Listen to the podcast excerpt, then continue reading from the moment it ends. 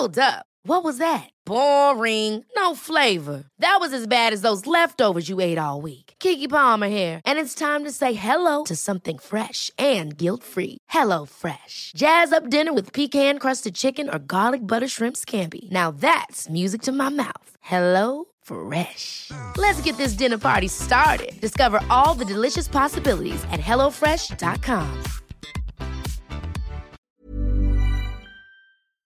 Bonjour, très heureuse de vous retrouver. Aujourd'hui, dans La santé expliquée à ma fille, je répondrai aux questions de Sacha sur ce que l'on peut faire pour remettre notre cerveau, on va dire, en, mode travail.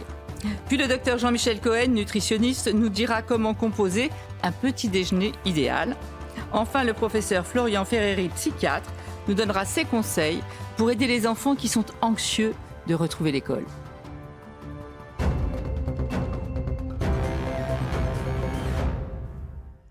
Alors Sacha, après les vacances, on a envie de se préparer une rentrée en pleine forme, de se remettre en, mode travail et de rebooster sa mémoire. Tu es en train de dire que pendant les vacances, notre cerveau, il était en mode repos total et qu'il travaillait pas et que notre mémoire non plus, du coup. Alors, euh, justement, je suis en train de dire le contraire. Parce qu'en fait, c'est une idée reçue que notre mémoire ne travaille pas pendant les vacances. Tu sais, la chanson euh, Vacances, j'oublie tout et tout, C'est pas c'est totalement faux. Alors, qu'est-ce qui se passe dans notre cerveau quand on est en vacances et que du coup, on n'est pas en pleine, en pleine concentration Eh bien- et en plein travail? Eh bien, c'est un des moments où notre mémoire travaille le plus. Je vais t'expliquer pourquoi. En fait, on a découvert que dans le cerveau, on avait deux réseaux, deux types de réseaux. Un réseau du travail, de l'attention, de l'activité, tu vois, et puis un autre réseau qui s'appelle le réseau par défaut. C'est le réseau bullage, le réseau de, de- de repos, Ah, donc, qui sont dans pas grand-chose alors à ce moment-là? Alors, on fait pas grand-chose à ce moment-là? oui, ça c'est quand on fait pas grand-chose, ça c'est quand on travaille, on va dire, pour simplifier. En fait, on va voir de- sur les images, ce sont des zones différentes du cerveau qui vont s'activer. Par exemple, pendant le travail, tu vois, la zone, attention, tout s'active Ouais. tout le temps, mais disons que les, les zones qui travaillent le Qui concernent plus, la mémoire. Qui travaillent le plus, c'est le cortex préfrontal, tu vois, en bleu, et le cortex singulaire antérieur, là. Le préfrontal, c'est plutôt celui qui va planifier les tâches, organiser, tu vois, fixer des objectifs, tout ça. Le cortex singulaire antérieur, il est très particulier. Il arrive même à corriger nos erreurs. Il arrive à faire que nos intentions deviennent des actions. Mm. Euh, tu vois, on, est multitâche grâce à cette petite zone en rouge. Encore une fois, tout le cerveau travaille. Donc c'est cette zone-là qui est particulièrement en, en surchauffe travail. quand on est Pendant l'année. quand- pendant l'année. Et en fait, pendant euh, les vacances, quand on est au repos, quand on bulle, quand on pense à, on a l'impression de passer, penser à rien, on a l'impression que notre esprit vagabonde et tout. Pas du tout. En fait, à l'intérieur des hémisphères, il y a une autre zone, c'est la zone par défaut, la zone de repos. C'est cette zone-là qui va s'activer et qui va faire justement qu'on va mémoriser, mais pas seulement. Il se passe plein de choses. Donc, on dit que c'est un mode par défaut, mais il y a quand même de l'activité qui, qui- Ah bah oui, se passe. oui, c'est juste une autre raison, zone. le, le mot est peut-être pas si bien choisi que que ça. Quand on dit de repos, mais on l'appelle comme qu'il n'y a ça. pas d'activité, Oui. quoi. Mais il fait appel à notre mémoire, donc c'est là que notre mémoire va énormément travailler.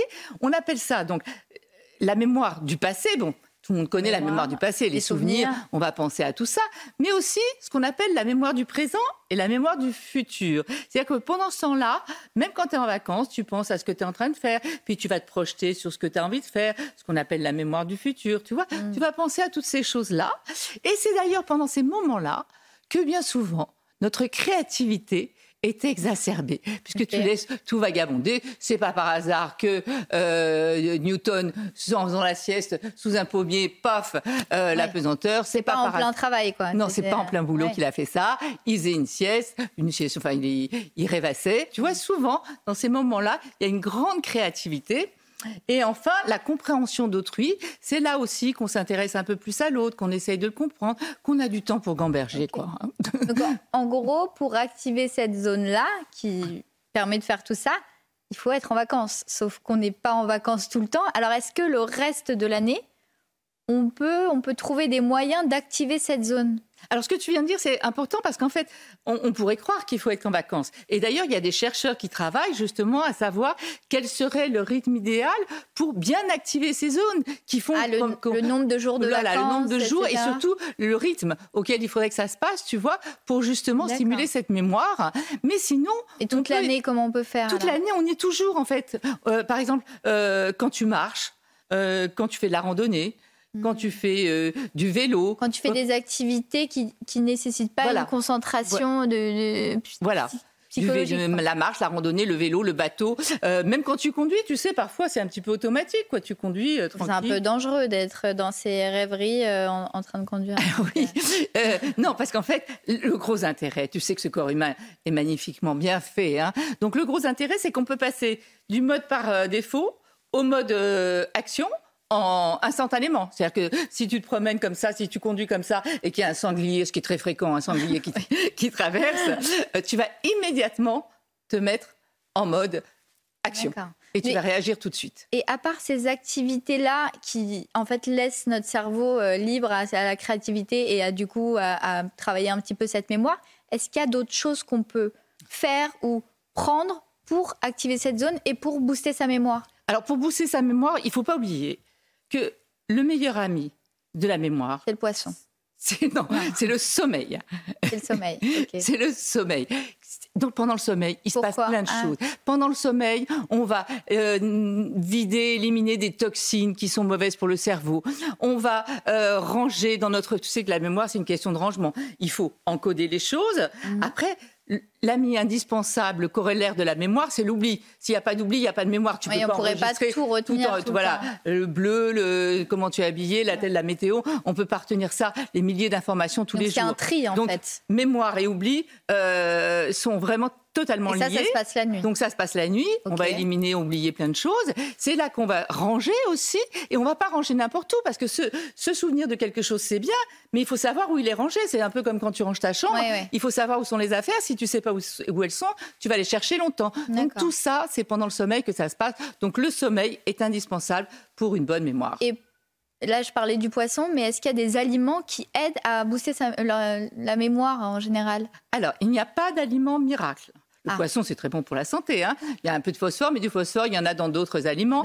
Et il n'y a pas non plus de gélule miracle pour la mémoire. Donc, ça. je sais que pendant certaines périodes, notamment d'examen, dans les pharmacies, un peu partout, il y a... non, ça, ça n'existe pas. En revanche, ce qui est important, c'est une alimentation on va dire variée, et notamment ce qu'on appelait le ce qu'on appelle toujours d'ailleurs le régime méditerranéen, c'est-à-dire de l'huile d'olive, beaucoup de fruits, beaucoup de légumes, pas trop de viande, beaucoup de poissons, euh, voilà. Donc on sait que ça, ça améliore un petit peu euh, la mémoire. Et tu nous as parlé des activités un petit peu automatiques qui du coup nous laissent un petit laissent notre cerveau un petit peu euh, libre à, à rêver.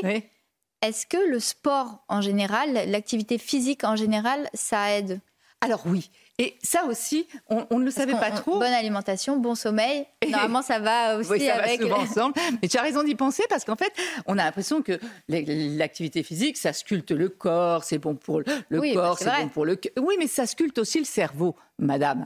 Il y a une relation directe entre les muscles et notre cerveau, et notamment, ça améliore aussi la mémorisation, mais pas simplement par une meilleure circulation, mais aussi euh, ça va envoyer certaines substances qui vont aussi sculpter notre cerveau et favoriser une bonne mémorisation. Donc tu vois, c'est important de faire tout ça. Est-ce qu'à l'inverse, il y a des choses qu'il faut mieux éviter ou ne pas faire pour pas euh, abîmer sa mémoire?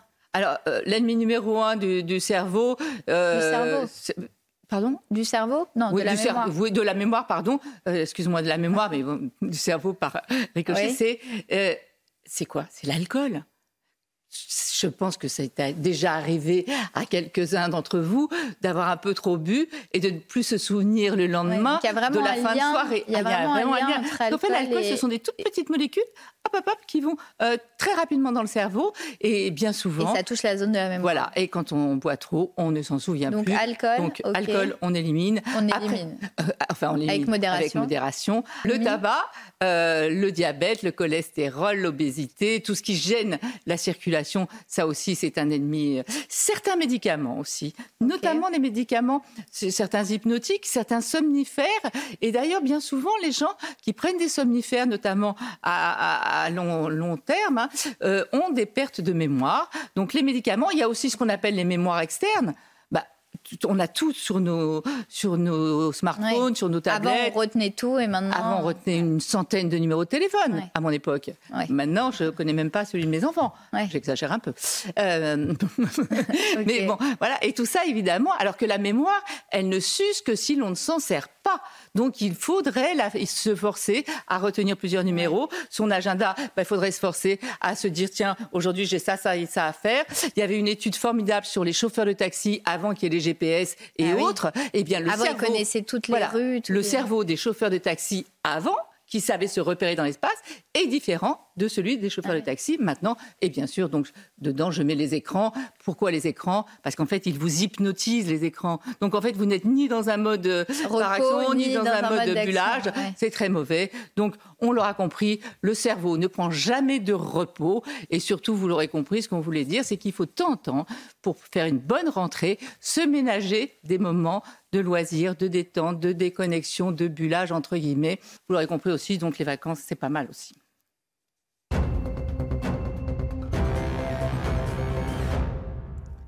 Docteur Jean-Michel Cohen, bienvenue.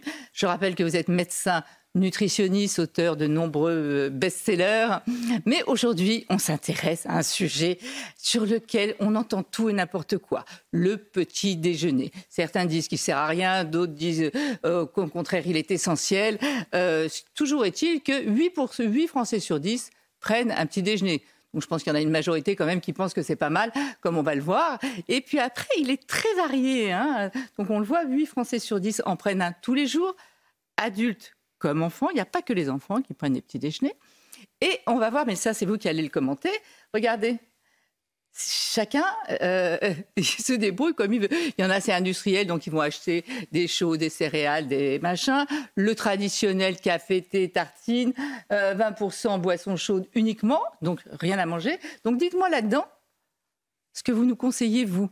En fait, je peux pas trop vous conseiller parce que la réalité, c'est qu'il n'y a pas de règle. Contrairement à ce qu'on pense, il n'y a rien d'obligatoire. Euh, et la preuve en est Bon, que... au revoir. hein. Non, non, mais le petit déjeuner, il apparaît simplement vraiment de façon régulière au début du XXe siècle. Il est euh, vraiment promu par un, un Américain qui s'appelle Kellogg, comme Ah oui. par hasard. Mhm. Et avec une diététicienne, euh, sa, sa collaboratrice, ils mettent en valeur le petit déjeuner. Mais en réalité, on se rend compte que finalement, chacun peut faire ce qu'il veut. Et il en est de même pour tous les repas de la journée. Chacun de nous a son propre rythme. En fait, vous avez le droit de répartir vos aliments différemment dans la journée et de choisir l'heure de vos repas en fonction de vos propres goûts. Euh, simplement, vous devez le faire en fonction de votre activité, de ce que vous avez envie de faire. Bref, c'est chacun ce qu'il veut. La deuxième chose, par contre, importante, c'est que si on fait ça pour les adultes, pour les enfants, oui, on préfère qu'il y ait un petit déjeuner de façon régulière pour deux raisons. La première raison, c'est parce que les enfants ont besoin de distribuer de façon harmonieuse l'énergie dans la journée. Et la deuxième raison, c'est parce qu'ils ont un estomac plus petit. Donc, si on voulait les nourrir, en fait, euh, euh, suffisamment, il faut quand même couper les repas en petits morceaux. Et, et aussi un goûter. Voilà, et aussi un goûter de temps en temps. Mais là, c'est la répartition de ce que font les Français. Ça évolue en permanence. Certains se lèvent sans rien manger. Par contre, ce qu'on doit dire, c'est que si vous vous levez sans rien manger, au moins, il faut que vous buviez quelque chose. D'accord, mais on va rester quand même euh, sans rien euh, dans le ventre depuis la veille au soir. Donc, si, imaginons qu'on se couche tôt, euh, parce qu'on fait une matinale, par exemple. On, on se couche à 22 heures. On va rester, si on prend rien le matin, on va rester à jeun jusqu'à 13 heures. Alors, le contradictoire, c'est les gens qui vont vous dire deux choses. Soit quand ils prennent un petit déjeuner, ils ont encore plus faim le repas du midi, et soit quand ils se lèvent, ils n'ont pas du tout envie de manger. C'est pour ça que c'est vraiment une répartition à sa propre volonté ou à ses propres goûts. Donc ça n'a aucune espèce d'importance, votre organisme va réguler les choses. Donc, on n'a pas le creux quand on prend pas de petit-déj à 10 heures ou à 11 heures du matin. Non, on a remarqué, la seule chose qu'on remarque, c'est que si vous avez l'habitude de prendre un petit déjeuner et que vous n'en prenez pas, vous aurez une baisse de votre forme physique et de votre acuité intellectuelle dans la matinée. Si par contre vous n'avez pas l'habitude de prendre de petit déjeuner, vous aurez exactement la même acuité intellectuelle et forme physique que le voisin d'à côté. C'est pour ça que notre corps a la particularité de pouvoir réguler comme il a envie ses besoins et les apports euh, qu'on doit lui, lui fournir. Je sais que vous ne voulez pas conseiller, il n'y a pas de déjeuner, petit déjeuner idéal, mais ce qu'on pourrait conseiller quand même, c'est quoi? Voilà. Euh, la, règle, la règle, c'est celle qu'on a édictée, mais c'est des règles communes. On dit que c'est mieux de prendre entre 15 et 25% des apports caloriques au petit déjeuner en ayant un produit céréalier, un produit laitier, une boisson et un fruit. Mais qui est capable aujourd'hui de contrôler le grammage de oui, son les 25 Donc en fait, ce qu'on essaye d'avoir, c'est ça. C'est mm. boisson, produits céréaliers euh, et euh, fruits, et, et, ça suffira. Je reviens sur le boisson. Est-ce que c'est bon le jus d'orange le matin? Alors ça, c'est un lieu commun. Ça veut dire, nous, on n'aime pas ça, les nutritionnistes. Ça veut dire, le jus d'orange, pour nous, c'est de l'eau sucrée aromatisée. Un verre de jus d'orange, c'est trois carrés de sucre. Euh, même quand vous gardez les Même une orange presse? Alors, c'est mieux si vous prenez une orange pressée et que vous gardez les fibres, mais c'est pas grand-chose. Quant à la vitamine C, ça apporte en moyenne 25 mg de vitamine C. Nos besoins, c'est 100. Il y en a dans beaucoup d'aliments. Mm. Il n'y a pas de scorbut en France. Donc, c'est faites-vous plaisir si vous n'avez pas de problème. Mais euh, on n'aime pas trop ça. Vous avez parlé de Kellogg's tout à l'heure. Les céréales, c'est bon, c'est pas bon? Les céréales, si vous en avez envie, c'est un produit céréalier comme les autres. Je vous donne la règle pour avoir des bonnes céréales. Moins de 400 calories pour 100 grammes. Ne dépassez pas 20 grammes de sucre ajouté. Et après, faites votre choix en fonction de vos, vos Mais elles sont déjà sucrées, les céréales, bien souvent. Mais c'est pour ça que je vous dis moins de 20% de sucre ajouté. Les sucres complexes. Donc il faut qu'on regarde les étiquettes absolument. Quoi. Voilà, absolument. D'accord. Juste pour terminer, euh, répondez-moi rapidement. Euh, prendre un petit déjeuner, est-ce que ça fait grossir?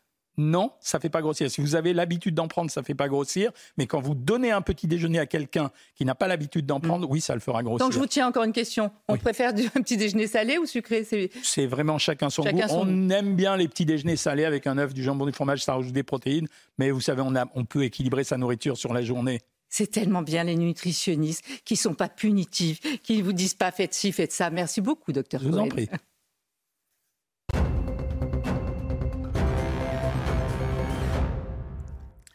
Professeur Florian Ferreri, je rappelle que vous êtes psychiatre à l'hôpital Saint-Antoine à Paris. Je suis ravie de vous recevoir.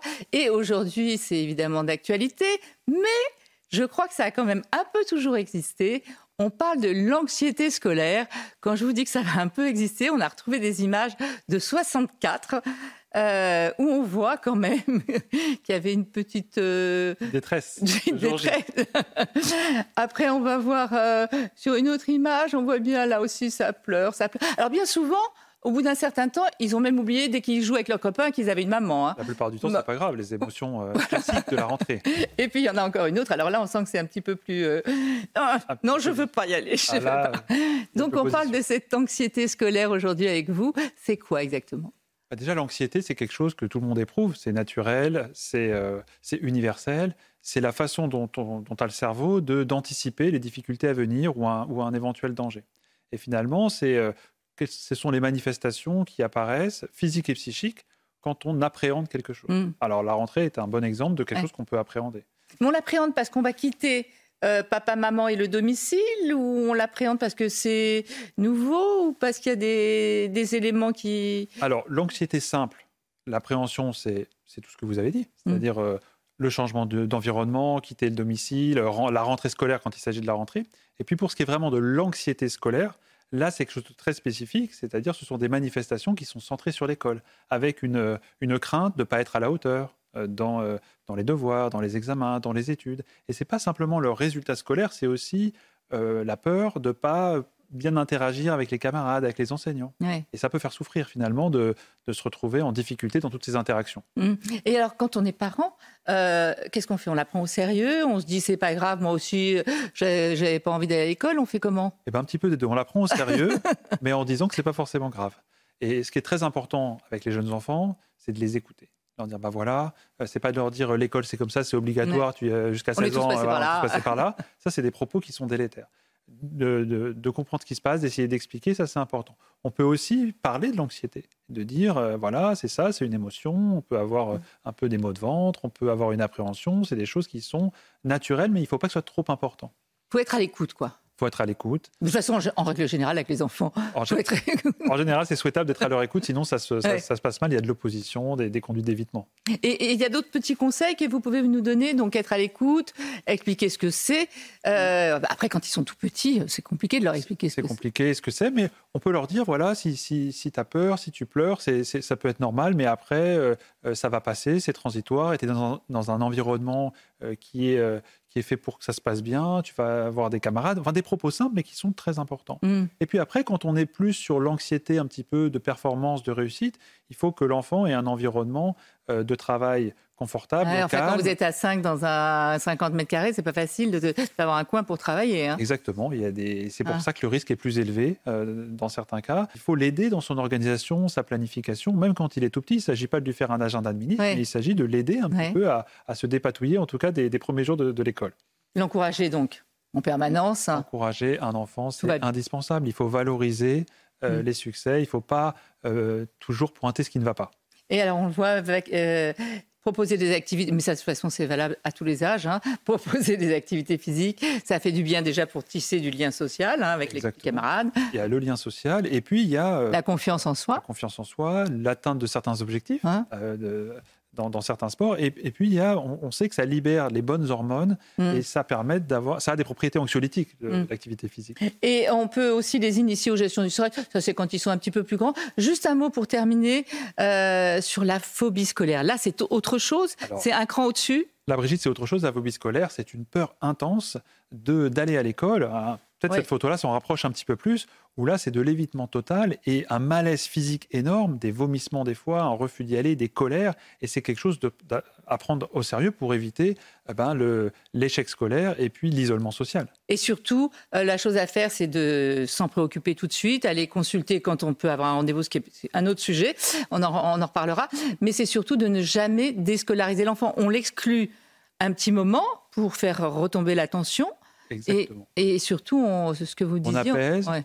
on évite comme ça de le confronter tout de suite à une difficulté, mais on prépare dès le début un retour à la scolarité. Mm. Et on vérifie surtout Mm. qu'il n'est pas victime d'intimidation. Là, c'est plus de la phobie Oui, scolaire, mo- c'est de la crainte d'être harcelé à l'école. Euh, Malheureusement, c'est d'actualité, mais la moitié des phobiques euh, scolaires, c'est lié au harcèlement scolaire. Exactement. Merci beaucoup pour tous ces conseils, professeur euh, Ferreri.